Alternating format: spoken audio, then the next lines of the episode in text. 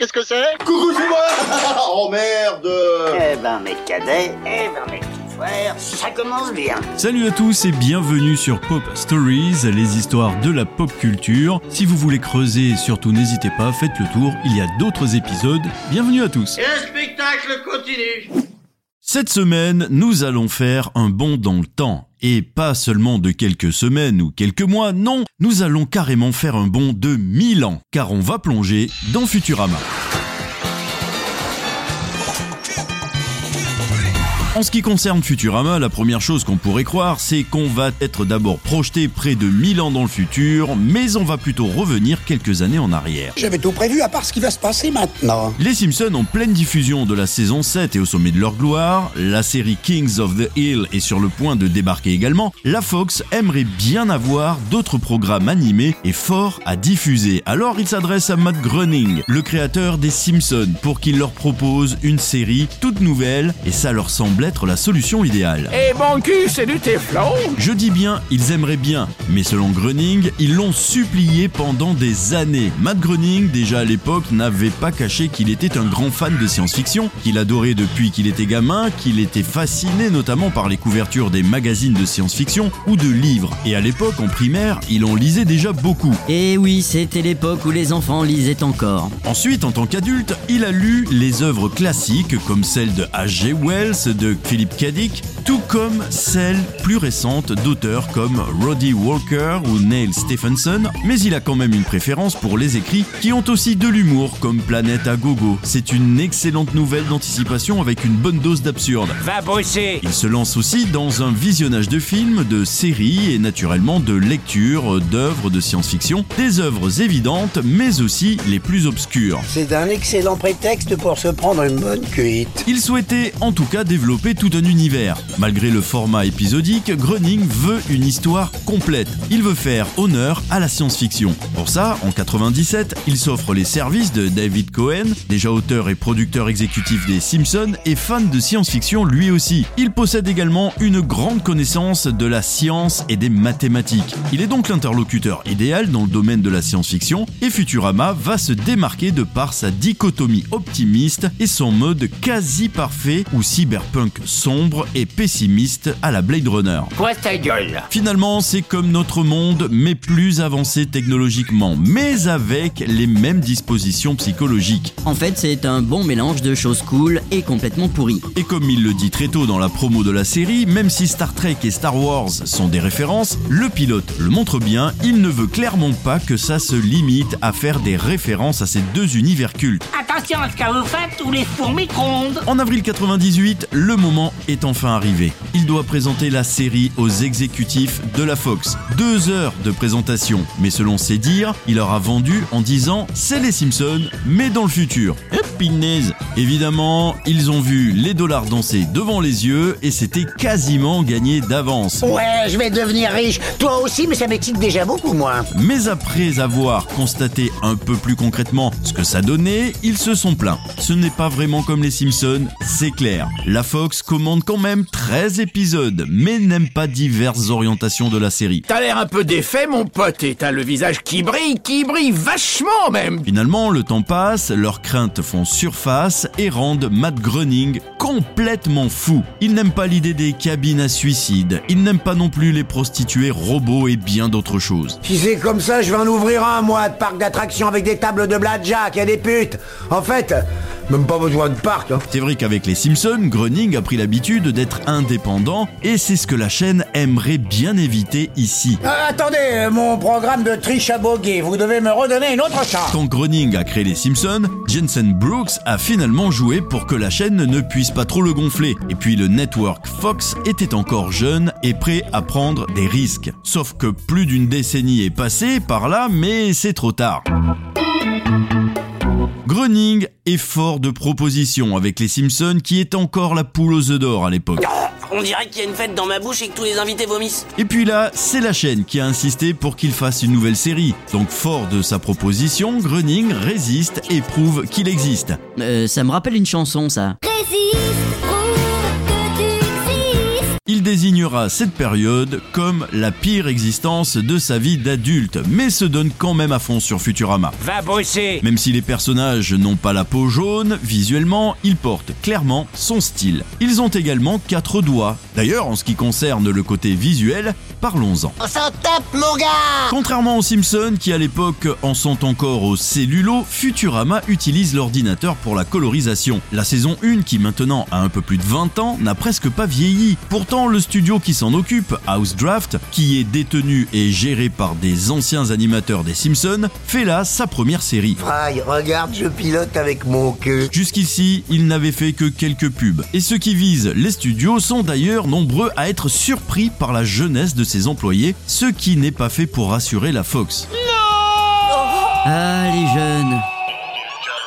Néanmoins, ils disposent de matériel de pointe pour l'époque. Ils ont notamment une caméra spéciale avec laquelle ils peuvent encore peaufiner et affiner jusqu'à quelques jours avant la diffusion. Au niveau enregistrement des voix des personnages, là encore, on parle de très longues journées de travail. De quoi détromper ceux qui pensent que c'est un boulot simple. L'équipe de production choisit les 5 meilleures prises de chaque scène pour donner le choix de l'animation pour une série soignée comme Futurama, car bien d'autres dessins animés n'ont pas le droit à de tels soins.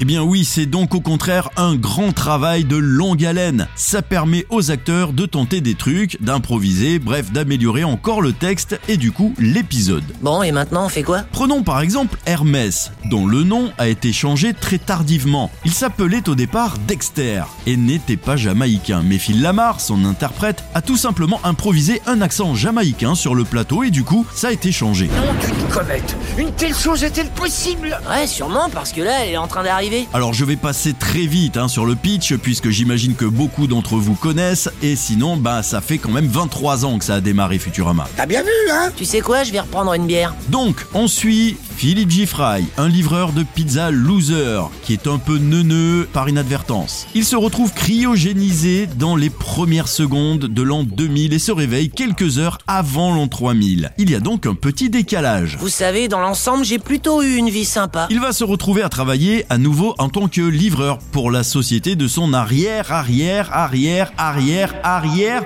petit-neveu, le fameux professeur Farnsworth. Attendez, on va s'arrêter une seconde, j'ai un petit truc à faire. Dans une société pleine de personnages singuliers, il y a la cyclope, Leila, le robot alcoolique Bender, le docteur complètement foireux Zoidberg Je me suis navré, on n'a pas réussi à l'enlever. et Amy, l'interne venant de Mars, Ce que j'aimerais, c'est qu'un gentil garçon me téléphone au lieu de ce malade mental. Il me fait tellement peur que maintenant, j'ose même plus répondre. Allô? Ainsi qu'Hermès, un bureaucrate Rastafari. Mes amis, nous avons un problème. Nibbler n'arrête pas de cracher des boules de poils. Et Fry, c'est pareil, vous n'en faites pas une histoire. Tout comme pour les prénoms des Simpsons, on a entendu l'anecdote 842 fois, donc je vais passer vite fait dessus, mais les noms des personnages ne sont pas donnés au hasard. Farnsworth s'est tiré du nom de l'inventeur Philo Farnsworth, qui était présent lors de l'exposition universelle de 1939. Très bien, nous allons commencer les tests en voyageant d'une minute dans le futur. Philip G. Fry est inspiré par le regretté Phil Hartman, un acteur humoriste scénariste assassiné le 28 mai 98 à Los Angeles. Oh mince, alors je crois bien que j'ai tiré sur la fac du président Roosevelt. Leila Taranga est une référence à The Taranga Leila Symphony d'Olivier Messaillant. On reviendra sur eux un petit peu plus tard. Bien, ça suffit. Plus de meurtres, j'arrête. La prochaine fois que j'aurai envie de tuer quelqu'un, je n'aurai qu'à manger un chewing-gum. En tout cas, la diffusion approche et la promo est lancée en grande pompe. Naturellement, le fait que Matt Groening soit aux commandes est répété en boucle, et ça, ça le gonfle d'ailleurs, lui et ses camarades, ça ne l'empêche pas d'avoir des demandes de changement pour la série tous les 4 matins. Les studios sont très forts par contre dès qu'il faut vendre, car là, tout d'un coup, eh bien, c'est lui le boss. Ferme-la avant que je me fâche vraiment. Donc, ce 28 mars 99, ça y est, l'Amérique va découvrir Futurama après l'épisode des Simpsons. Futurama débarque enfin. Waouh, génial Ce pilote obtient un succès incontestable. 19 millions de téléspectateurs sont devant leur écran pour voir Spatio Pilote 3000. C'est aussi un succès critique. Le pilote, c'est vrai, n'est pas d'une originalité renversante en termes de pure construction narrative, mais il pose très très bien les bases. Écoute, petit, je suis pressé. Avec les épisodes, on voit vite que le cadre est en tout cas très différent des Simpsons. Déjà, il n'y a pas d'enfants. Même si au final, il y aura quelques épisodes avec Hubert et Dwight, mais on ne les voit que dans quelques épisodes par-ci par-là. Alors que la série Les Simpsons est centrée sur une famille américaine traditionnelle, on voit surtout ces jeunes adultes dans le cadre de leur taf à Planète Express. Peut-être devriez-vous essayer de voir les choses sous un nouvel angle. Essayez 90 degrés vers l'arrière. C'est un angle où le bonheur est perpendiculaire à l'émerveillement. Mais pour les cinq principaux personnages, ils ont tous leurs fonctions bien définies dans la série. Bender, c'est un peu la star, un anti-héros bardé de mauvaises habitudes. Il est menteur, voleur, buveur, et c'est même un obsédé sexuel. Et c'est pour ça qu'on l'aime bien d'ailleurs. À quoi ça sert de vivre si je peux même plus dire que? Selon Matt Groening, le fait qu'il soit un robot est bien pratique pour contourner la censure. Oh, allez, je vais pas le dire, s'il vous plaît. Eh bien oui, vu que c'est un robot, il ne peut pas être un mauvais modèle pour les enfants. Logique. Si ce genre d'argument un peu court passe auprès de la censure, bah ma foi, tant mieux. Voilà, ça y est. Maintenant, réactivons-le. Léla, elle, c'est le modèle de femme forte, qui est très différent d'un personnage comme Marge. Déjà, au niveau de l'âge, bien sûr, il y a une bonne dizaine d'années de moins en début de série et n'a pas eu le même genre de vie. Abandonnée par ses parents quand elle était bébé, elle a dû se forger une carapace, entre autres dû aux moqueries des autres enfants car elle n'a qu'un œil, ce qui explique aussi son talent pour distribuer des mandales. Très bien, très bien. Je ferai la vaisselle. Par contre, le mystère de ses origines sera posé dès le pilote, mais je ne vais pas vous spoiler la réponse. Sottise Le professeur Farnsworth, quant à lui, a une double utilité. Déjà, son âge canonique, 160 ans, comme on l'apprendra très vite. Ça permet de faire de nombreux gags sur son âge qui, étrangement, je trouve, ne s'essouffle pas même après une bonne dizaine d'épisodes. Mais plus encore, c'est un scientifique, donc il crée des tas d'inventions, et il faut les tester. C'est là une très bonne idée. Il sera même le point de départ de bien des épisodes. Oh, c'est incroyable On peut aussi lui ajouter l'utilité d'être le dernier membre vivant de la famille de Fry, même si ce sera relativement peu utilisé au final. Une cabine téléphonique, si j'appelais mon neveu. Quant au docteur Zoidberg, ce médecin foireux qui ne connaît pas grand chose à l'anatomie humaine, c'est une espèce de décapode, mais qui plus simplement sera souvent présenté comme une espèce d'homme. Alors, les gars, qu'est-ce que vous faites ce soir? Parce que moi, je suis dispo. Lui, c'est la petite douceur, même si ce rôle fait un peu doublon avec Fry, mais bon, il est très différent. Je choisis terriblement. Et notons enfin que nous avons Philip G. C'est le favori de bien des fans. C'est le héros de la série. Sans lui, bien sûr, pas de série. Il est central à Futurama. Il est le plus attachant car il est totalement déraciné de son époque. Il est peut-être celui qui a le meilleur fond de tous les personnages. Et il est pratique d'un point de vue narratif. Il vient du 20e siècle. Et comme il a tout à découvrir, le spectateur découvre avec lui. Vous savez, je trouve ça génial de me retrouver dans le futur. Ça me donne une deuxième chance. Et cette fois, j'ai pas l'intention de redevenir un loser. Parlons du casting. En version originale, nous avons principalement 5 interprètes. Il y a Billy West qui joue Philip G. Fry, Zoidberg, même depuis le décès d'Hartman qui devait s'en charger. Et il arrive même à faire la voix de Fry dans la dernière saison malgré le fait qu'il ait la soixantaine bien placée. Ça recommence S'il vous plaît, donnez-moi autre chose Katie Sagal, vous la connaissez. C'est elle qui s'occupe de la voix de Leila, mais vous la connaissez également cette comédienne, entre autres pour son rôle de Peggy Bundy dans la fameuse série Mariés deux enfants. Love and marriage, love and marriage Quant à Bender, on a l'excellent John DiMaggio, qui a naturellement un rire très communicatif déjà à la base. Il est né pour jouer Bender. Tu te crois irrésistible, hein? Mais comme dans Les Simpsons, les comédiens prêtent aussi leur voix à d'autres personnages, parfois juste de passage. Ouais, si je refuse Alors ce sera Laporte. Parfait Le docteur Laporte est notre expert en lobotomie. Mais d'où vient le fameux nom de Futurama? On s'en tape, mon gars Eh bien, ça provient simplement d'un logo de la foire internationale de New York qui s'est déroulée en 39-40, réalisé par Norman Bell Gage, et le logo de Futurama décrivait la manière dont ils envisageaient le futur en 1959. Oui, en 39-40, euh, 59 c'était déjà le futur pour eux. Bienvenue dans le monde de demain Concernant le nom, d'autres idées de titres pour la série ont même été imaginées, comme par exemple Aloha Mars ou alors Doomsville, mais ces titres ont été rejetés. Ouf On a échappé à ça. En gros, cela prend approximativement 6 à 9 mois pour produire un épisode de Futurama. Cette longue durée de production vient du fait que plusieurs épisodes sont créés simultanément durant la même période. Et concernant la musique du générique, si vous tendez bien l'oreille, eh bien la musique du générique non seulement est composée par Christopher Ting, mais elle contient des samples de psyché rock qui est tiré du ballet de Maurice Béjart, la fameuse Messe pour le temps présent de Pierre-Henry et Michel Colombier.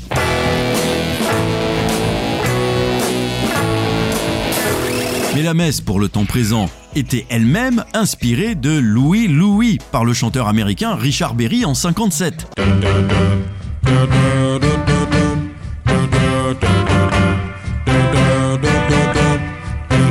On retrouve aussi les percussions du morceau Amen Brother des Winstons.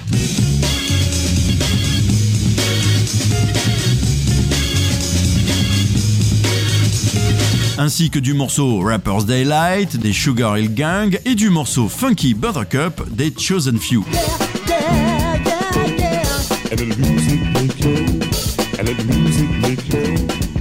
Ah oui, effectivement, il y en a de la référence là. Et si vous regardez bien, dans le générique apparaît furtivement un extrait de dessin animé emprunté aux pionniers du genre, comme par exemple Windsor McKay ou les frères Fleischer en passant par les Simpsons. Et en regardant bien, dans le générique, il y a les tubes de transport de la ville. Vous y verrez passer des personnages récurrents de la série, comme Zap, Amy, Conrad, Keith et quelques autres.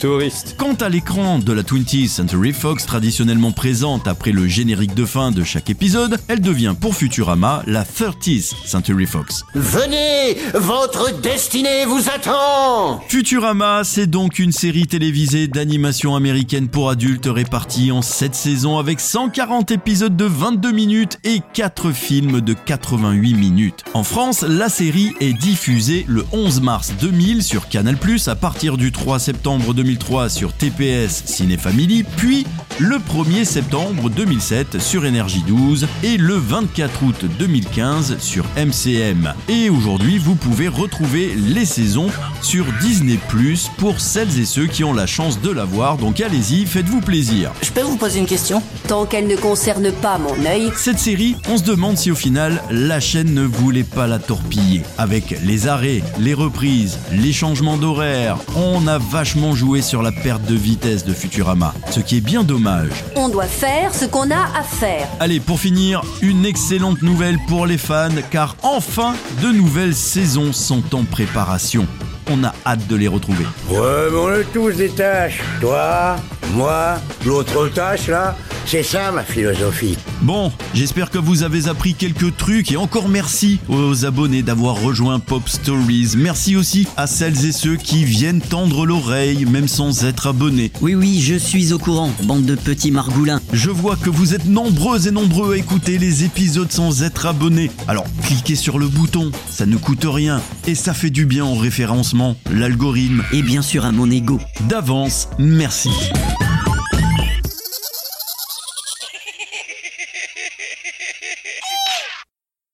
Merci d'avoir écouté ce nouvel épisode de Pop Stories, j'espère qu'il vous a plu. N'hésitez pas à faire un tour dans la playlist, il y a d'autres épisodes qui vous attendent. N'hésitez pas non plus à partager, à commenter, à noter, ainsi qu'à vous abonner, vous connaissez la marche à suivre. Et je vous dis à bientôt pour un prochain épisode, d'ici là prenez soin de vous, ciao ciao